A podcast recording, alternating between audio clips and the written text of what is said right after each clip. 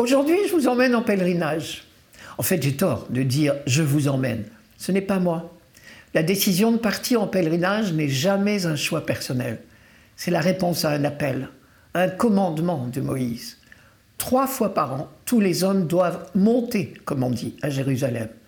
Ce commandement est aussi important pour un juif pratiquant que pour nous la messe du dimanche. Cela veut dire qu'on ne décide pas un beau jour de partir en pèlerinage. On se met en route parce que c'est la date de la fête. Il y en a trois.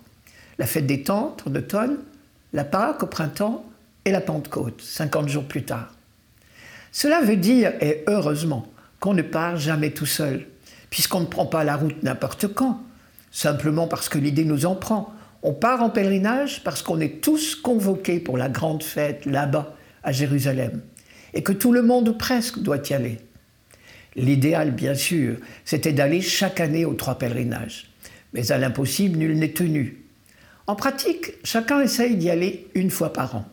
Ça fait beaucoup déjà de monde. Ceux qui habitent le plus loin partent les premiers, c'est-à-dire quelques jours en avance. Et puis, au fur et à mesure qu'on traverse les villages, le groupe augmente. Il y a même des gens qui viennent de très loin, puisqu'il y a des communautés juives dispersées dans tout l'Empire romain. C'est ce qu'on appelle la diaspora.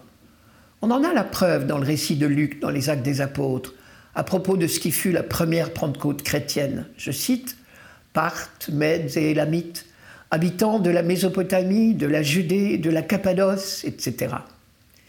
Les Juifs de la diaspora ne viennent pas tous les ans, pour des raisons de fatigue et aussi de budget, mais ils ont à cœur de venir au moins une fois dans leur vie.